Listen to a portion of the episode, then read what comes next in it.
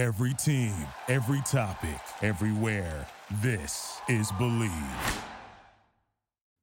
Y ahora, nos abrochamos el cinturón. Ponemos la primera velocidad.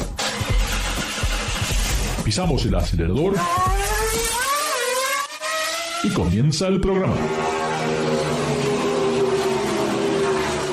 ¿Qué tal amigos y amigas? Bienvenidos a una nueva edición de Garage Latino, como lo hacemos todas las semanas. Recuerden, Garage Latino se transmite a través del Believe Network en Estados Unidos y además pueden bajar todos los programas a través de los podcasts en Spotify, también en Amazon Music, donde busquen sus podcasts, pero en especial Spotify. Recuerden, aquí no hablamos de fútbol, no, hablamos de béisbol, no hablamos de básquetbol, no sabemos nada de esas cosas que utilizan pelotas que van de un lado al otro. No, aquí se utilizan otro tipo de, bueno, no quiero entrar en esos temas porque podemos meternos en problemas, pero antes quiero comentarles que nuevamente tengo el gran privilegio de estar nada más y nada menos que con David Logi. David, ¿cómo estás? ¿Qué tal, Ricardo? Mucho gusto, feliz semana y estimado auditorio de Garage Latino, sean bienvenidos a su casa. Gracias por acompañarnos. Y ahora con la noticia de que Ricardo otra vez no está en California. De hecho, Ricardo está increíblemente cerca de su servidor. Yo estoy en el estado de Nuevo León y Ricardo está aproximadamente a 150 millas de distancia de donde estoy yo.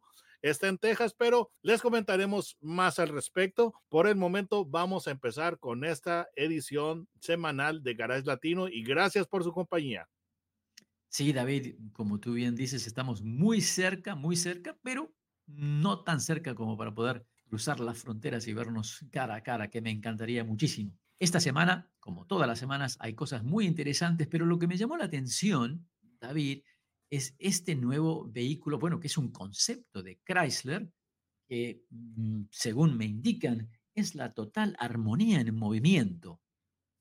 No sé si es o no, pero definitivamente es un auto que tal vez nos está mostrando un poquito la cara, el futuro de esta marca americana, que obviamente están apuntando a los autos eléctricos. Chrysler, con su Alcyon, y espero que le esté pronunciando bien, ¿lo has visto? Estoy seguro. ¿Tu primera reacción, David, a este hermoso automóvil? Mira, Ricardo, definitivamente me parece audaz la propuesta, porque por primera vez un fabricante está mostrando, eh, bueno, y especialmente americano, por primera vez en mucho tiempo, está un fabricante americano mostrando su interés a algo que no es una camioneta crossover o SUV. En efecto, este, este auto es un auto, lo cual es bastante atrevido, pues además es un auto con un perfil exótico básicamente es el tipo de auto que tú querrías tener en tu cochera, pero que no sería que tu familia posiblemente no disfrutaría tanto en un régimen cotidiano, porque es un auto muy lindo, es muy bajo, muy deportivo, muy aerodinámico, pero en términos de lo práctico posiblemente no sea lo, lo que la gente está buscando, Habiendo dicho eso, es una propuesta bastante, bastante interesante. El auto me parece que se ve muy lindo, la verdad, han hecho un muy buen trabajo de diseño exterior. Ahora también, la parte interesante es tal vez, tal vez es lo más importante, que es la tecnología que propulsaría a este vehículo y utilizando una arquitectura de 800 voltios, lo que le permitiría una carga bastante rápida, pero la diferencia es que este vehículo utilizaría baterías son una combinación de litio y sulfuro. Sí, litio y sulfuro, no cobalto, no, no.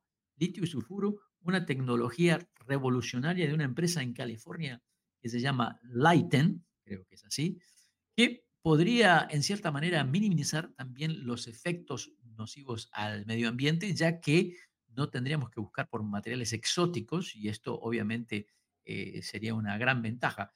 Por ese lado me parece algo muy interesante cosas del futuro. No sé qué cerca estamos de todo esto, pero tal vez es otra, como una nueva apertura de todo lo que se va a venir en estos próximos 5 o 10 años. Creo que va a haber muchas nuevas tecnologías y de alguna manera se van a ir incorporando. Creo que no tenemos claro cuál es el futuro del transporte dentro de 20 años. Todo el mundo se está peleando y bueno, como bien sabemos, hasta, hasta hace muy, muy poco nos dijeron que los autos eléctricos eran la solución a todos los problemas. Yo lo que tengo para, para contrarrestar eso es que estoy completamente en contra de los subsidios por gente que paga impuestos y que estos impuestos van a pagar para el beneficio de aquellos que adquieren un auto eléctrico.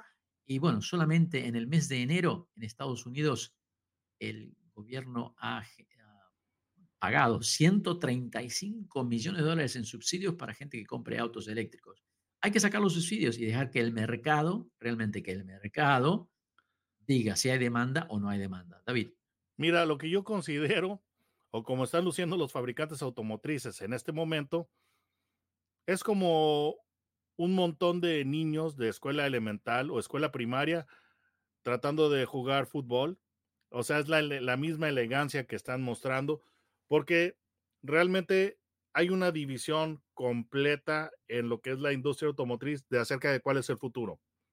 Entonces, por ejemplo, eh, Stellantis acaba de, anunciar que ya finalmente se va a unir al resto de los fabricantes que ya están adoptando el, conector de Tesla. Cambio uno. Cambio dos, hay fabricantes como BMW que están diciendo, no, creemos que va a ser mejor que nos concentremos en los autos de celda de combustible, lo cual a mi parecer puede ser la mejor solución a largo plazo, la que se parece más a la experiencia de tener un auto convencional hoy, hoy en día, porque puedes recargarlo muy rápido. Ahora, lado, lado triste del asunto, si mal no recuerdo, creo que la compañía Shell, que anunció que va a cerrar las estaciones de hidrógeno que tiene en el área de San Francisco. Entonces, desgraciadamente, todo este, todo este eh, asunto del futuro de la electrificación, hoy más que nunca está en absoluta duda. Nadie sabe lo que va a suceder. Entonces, hay fabricantes que están apostando mucho a lo que son los autos eléctricos y ahora este auto de Chrysler, este concepto, el Halcyon, está diciendo ahora que pues eh, es eh, con un rango infinito porque es para carreteras que lo van a, que, van a recargar los, las baterías. Y seamos honestos, si no han podido instalar una infraestructura de recarga decente, no creo que mágicamente todas las carreteras de los Estados Unidos van a recargar autos eléctricos. Entonces, honestamente, este auto sí está muy lindo, pero al igual que los conceptos anteriores que ha presentado Chrysler que muestran su futuro, este vehículo no se ve muy realista que digamos. Y lejos de en un momento dado darme fe y tranquilidad en que la marca ya tiene una dirección trazada para esta, esta marca icónica de que fue el, el fundamento del grupo Chrysler que a lo largo del tiempo ha pasado por una cantidad de propietarios impresionante lejos de que, esto me diga que Chrysler tiene un buen futuro determinado, me está mostrando que no tienen la más mínima idea de qué hacer con esta marca. Entonces, este auto, la verdad del asunto, me pareció lindo. En, términos de estilo, sí, es un auto deportivo, es un, es un auto exótico, pero yo no le veo absolutamente ningún rasgo que lo pueda identificar como un auto Chrysler. Y el problema es este, yo ya estoy viendo autos deportivos chinos. Sí. Que están muy bien, que están muy lindos, pero como son marcas nuevas, no tienen una, identidad de diseño propia. Entonces, ese pequeño problema del Chrysler Halcyon, yo no veo por, por ningún lado eh, algo que me pueda decir, este es un Chrysler. Sí, tienes, es muy buen punto de vista, tienes razón. Y antes que me olvide, tú dijiste problemas de recarga. Ayer, casualmente, pero manejando un Ionic 6, que me parece, como vehículo me parece excelente, muy linda plataforma, el auto funciona muy bien, ah, pero estuve en el cargador de la empresa EVgo y me llevó 20 minutos, justo para ser exactos, 21 minutos para poder desconectar el enchufe del auto. What? No lo podía desconectar. Hablaba por teléfono a, la empresa, sí, no, se quedó pegado. O sea, no, no. Tú sabes que cuando estás cargando el vehículo eléctrico, eh, el, enchufe se, en cierta manera se, cierra, ¿verdad? Para que no lo puedas sacar hasta que tú lo creas necesario, que tenga la carga completa. Bueno, conclusión, llamando por teléfono, me decían que era problema del auto, miro el manual, esto que lo otro, tres llamados telefónicos hasta que una persona por parte de Ibigo me dice, un segundo, por favor, pruebe ahora, y lo pude, pude desconectar el cable. Esos 20 minutos no me regresan, llegué tarde a la reunión donde tenía que ir, y eso si le sumamos a la hora que estuve ahí en el cargador, es una hora y media para poder cargar el equivalente a unas 80 eh, millas, que realmente no me parece bien. Por eso no quiero criticar el auto perfecto, pero la infraestructura, amigos y amigos, no tenemos la infraestructura. Si usted no tiene un cargador nivel 2 en su casa, que le va a costar de 200 a 300 dólares al mes en energía, eh, realmente no, no, no podemos andar con un auto eléctrico en el momento. Eso, es, algo nuevo, es una pesadilla nueva o un capítulo nuevo en la pesadilla de la recarga de los eléctricos. Yo no sabía que, eso podía suceder.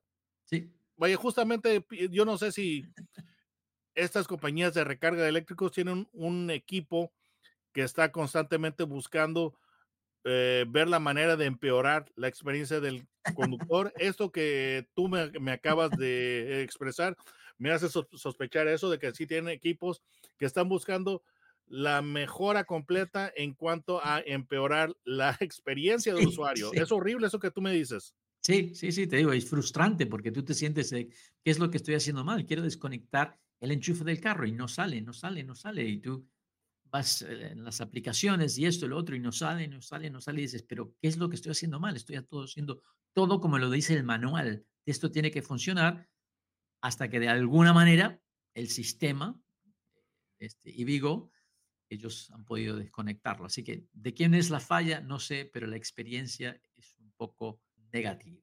Pero hablemos de algo positivo. Todavía hay motores convencionales y todavía hay empresas ¿eh? como Aston Martin que acaban de lanzar el nuevo modelo, el nuevo Vantage. Vantage, hace 74 años que tenemos este nombre de, automóviles. O sea, hay que esperar para el 75 aniversario y adquirir esa coupé Vantage, porque ahora, fíjate, esa conexión, esa conexión que tuvieron en la Fórmula 1 con el equipo Aston Martin y esos Aston Martins que lideraban algunos eventos de la Fórmula 1, el nuevo Vantage, ¿qué tiene debajo de ese capot frontal? Nada más y nada menos que el V8, 4 litros, doble turbo de AMG. Sí, señoras y señores, ahora viene con el motor Mercedes AMG de 656 caballos de fuerza. Eso son aproximadamente 150 caballos más de incremento, si mal no recuerdo. Correcto, correcto. O sea que ya he quedado enamorado, tendré que tener British Green Aston Martin con este motor Mercedes eh, para continuar mi afinidad con esa marca alemana, pero realmente le cambia la cara ¿no? al vehículo. Aproximadamente, creo que el modelo base va a estar, creo que comienza en los 205, 208 mil dólares, o sea que no, hay problema eh, para los entusiastas de poder tener estos vehículos tan, tan hermosos. Pero me da gusto que todavía hay estos vehículos con estos motores V8, que realmente el sonido de un V8 con un twin turbo es espectacular, y esta firma Aston Martin que todavía continúa fabricando estas coupés realmente hermosas. David, eh, a ti que te, bueno, no sé si te gusta mucho el motociclismo, pero comunícate con tus amigos porque hay una motocicleta que está en venta. ¿ah? Es una motocicleta que es usada, voy a declarar, es usada, está en, en la subasta Bonhams, y es la Kawasaki de 48 cilindros. 48 cilindros. Capacidad 4.2 litros. Es una combinación de 16 motores Kawasaki de 3 cilindros que se han un ingeniero ha armado esto que le llaman el, Team Boy, creo que es, pero es realmente algo espectacular para ver, así que vayan a Bonhams, busquen esa moto que está en venta, 48 cilindros, es muy difícil de explicar, es una locura, eh, tanta es esa locura que, que mm. acaba de, eh, tiene, eh, tiene el récord en el Guinness World of Records como la motocicleta con la mayor cantidad de cilindros en la historia. Mira, tecnológicamente suena como un portento. Sí es. Pero vaya, esta es la respuesta a una pregunta que yo me había hecho.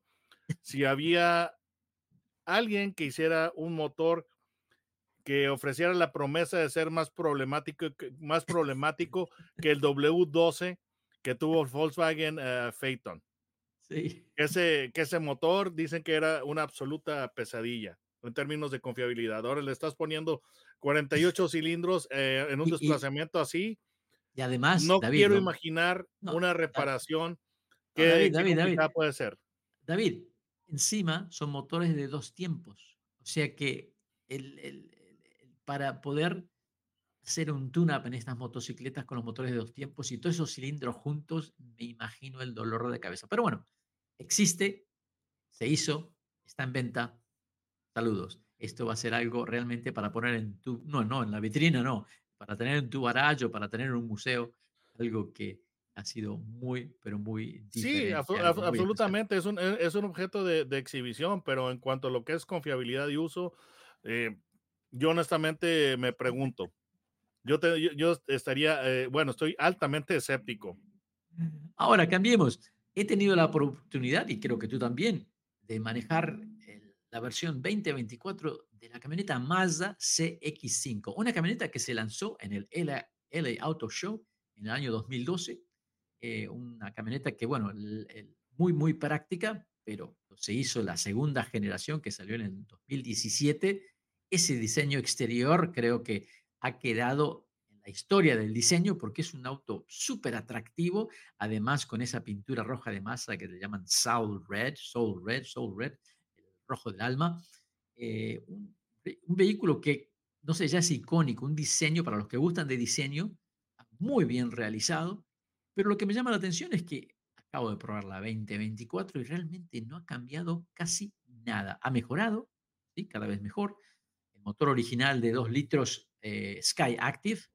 Sky Active era un sistema, un proceso de alivianar todos los componentes para mejorar la prestación y el rendimiento. Ese, ese sistema Sky Active realmente que ha dado muchos frutos a toda la gama Mazda. Motor que comenzó en 2 litros con 150 caballos y hoy en día está generando 186.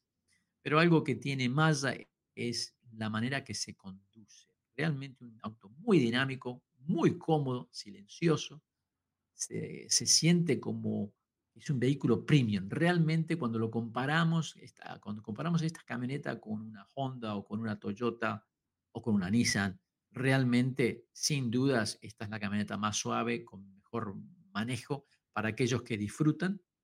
Eh, así que hay que darle crédito a los ingenieros de Mazda, pero ya estamos hablando que ya tiene un montón de años este diseño y habría que pensar, no sé si en un reemplazo o no, me parece que es como el Porsche 911, qué difícil es cambiar algo cuando está algo tan, tan bien hecho, ¿no? Eh, hoy en día la camioneta CX5 tiene dos opciones de motores, tenemos el motor, ya mencionamos, 2 litros, 186, 187 caballos de fuerza, y pero también está la versión turbo, que es un motor 2.5 litros con 256 caballos de fuerza y una transmisión de seis velocidades automática, sistema all-wheel drive, o sea, tracción en las cuatro ruedas, que la hace muy segura en el camino. Sí, David.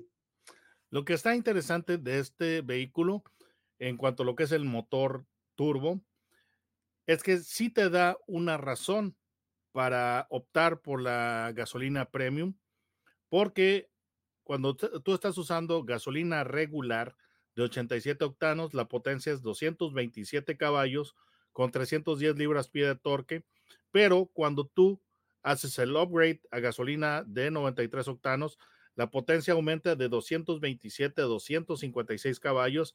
El torque es un incremento menor de 310 a 320 libras pie, pero este vehículo sí recompensa el uso de combustible premium, porque yo he tenido otros automóviles en los cuales el, el uso de combustible premium no te va a dar necesariamente más potencia. En un momento dado lo que puede hacer es aumentar lo que es el rendimiento de combustible, el mileage, pero en este auto es bastante interesante. Bueno, en este motor disponible en las X5 y bueno, en más modelos de la marca, sí aumenta la potencia. Y esta camioneta CX5 es bastante interesante en cuanto a que el ADN de Mazda es efectivamente su buen manejo. Son vehículos ágiles, son vehículos divertidos de conducir, pero para mí lo que es la característica que define a un Mazda es la precisión de la dirección.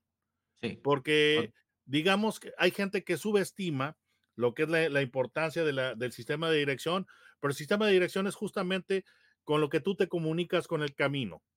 Entonces es, es algo, es un intangible pero es verdaderamente importante, más importante de lo que mucha gente quiere reconocer.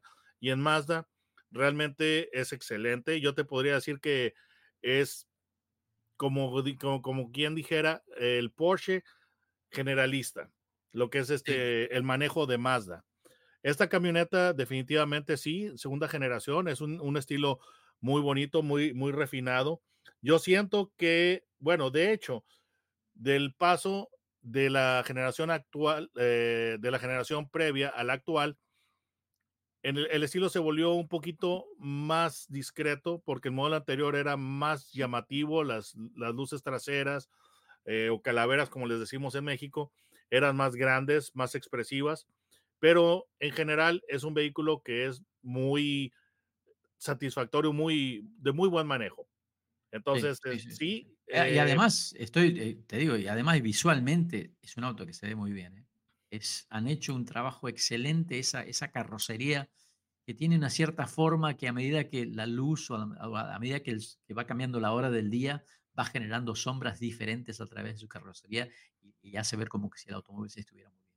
Muy, muy lindo trabajo, la verdad. Sí, pero lo interesante del asunto y aquí viene eh, algo que yo, una apreciación que yo siempre tuve de Mazda CX50 y creo que Mazda está validando mi punto.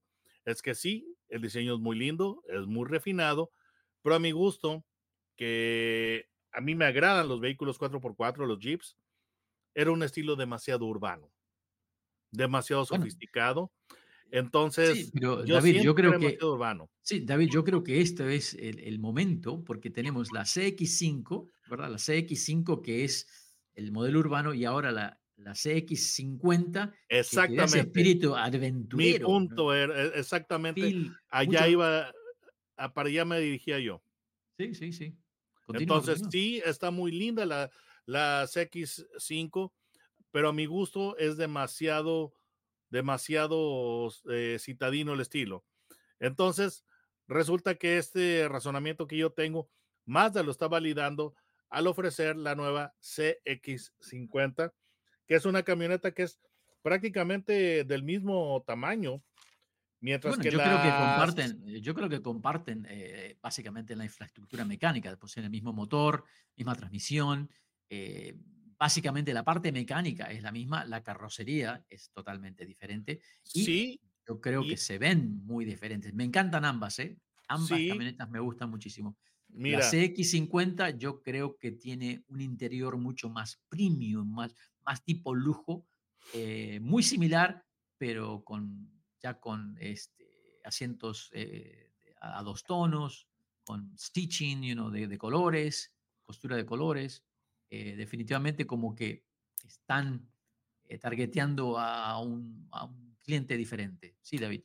Es muy, muy interesante que eh, son vehículos que son objetivamente demasiado similares porque las X5, la longitud son 179 pulgadas y las X50 son 185.8, es decir, hay 6 pulgadas de diferencia en cuanto a lo que es la longitud, la X50 6 pulgadas más grande, pero en términos de ancho es casi lo, mismo. Una en su ancho, la CX5 es 72.6 pulgadas, mientras que la otra es 72.9.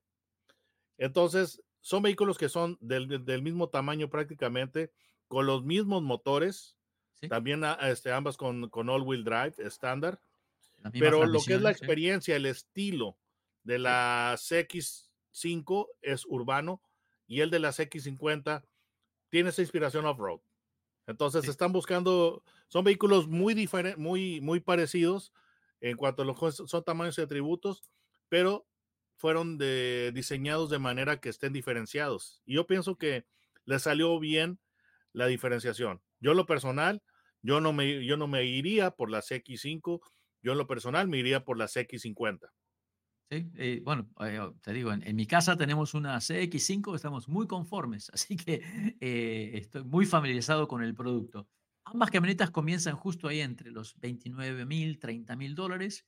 La CX5 viene en una gama de seis modelos diferentes y la CX50 son ocho modelos diferentes.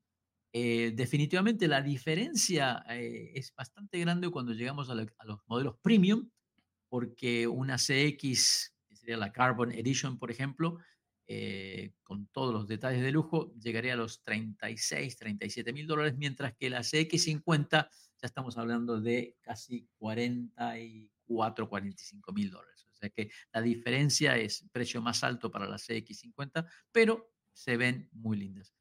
Ambas camionetas realmente son camionetas que uno puede recomendar sin ningún problema porque la calidad de ensamblado, la calidad de los materiales producto más es muy bueno y realmente han sido muy, muy confiables. Así que muy lindo. Muchas gracias a, a Mazda por darnos la oportunidad de probar esta nueva CX5. Creo que el producto continúa siendo tan bueno como fue al principio. Pero David, lamentablemente, ¿sabes qué? Se nos está acabando el tiempo. ¿Cómo hacen nuestros amigos y amigas para encontrarte en YouTube? Bueno, en la barra de búsqueda pongan mi nombre, David Logi, es con J, no con G, y eso los va a llevar directamente a mi canal. Eh, como siempre les digo, antes de comprar un vehículo es muy importante tener algún tipo de asesoramiento. Se pueden comunicar con David o con, con, con su servidor Ricardo a través de garagelatino.gmail.com, otra vez, garagelatino.gmail.com y nos pueden seguir en las redes sociales. David, te agradezco muchísimo que estés con nosotros. Recordémosles a todos que los, los podcasts de Garage Latinos también se pueden bajar a través de Spotify. David, nos vemos la semana que viene. Mucho gusto y estimados, pues los esperamos de regreso en su casa, Garage Latino. Gracias por estar con nosotros. Desde Los Ángeles, para todos ustedes, amigos y amigas, Ricardo, su servidor, Garage Latino. Hasta la próxima. Duraloop es un tratamiento especial para que el aceite no pierda sus propiedades. Duraloop reduce la sedimentación de las partículas nocivas que dañan al motor. Duraloop disminuye la temperatura interna del motor y la fricción de los metales. Duraloop para que el motor dure más. Thank you for listening to Believe. You can show support to your host by subscribing to the show and giving us a five star rating on your preferred platform. Check us out at Believe.com and search for B L E A V on YouTube.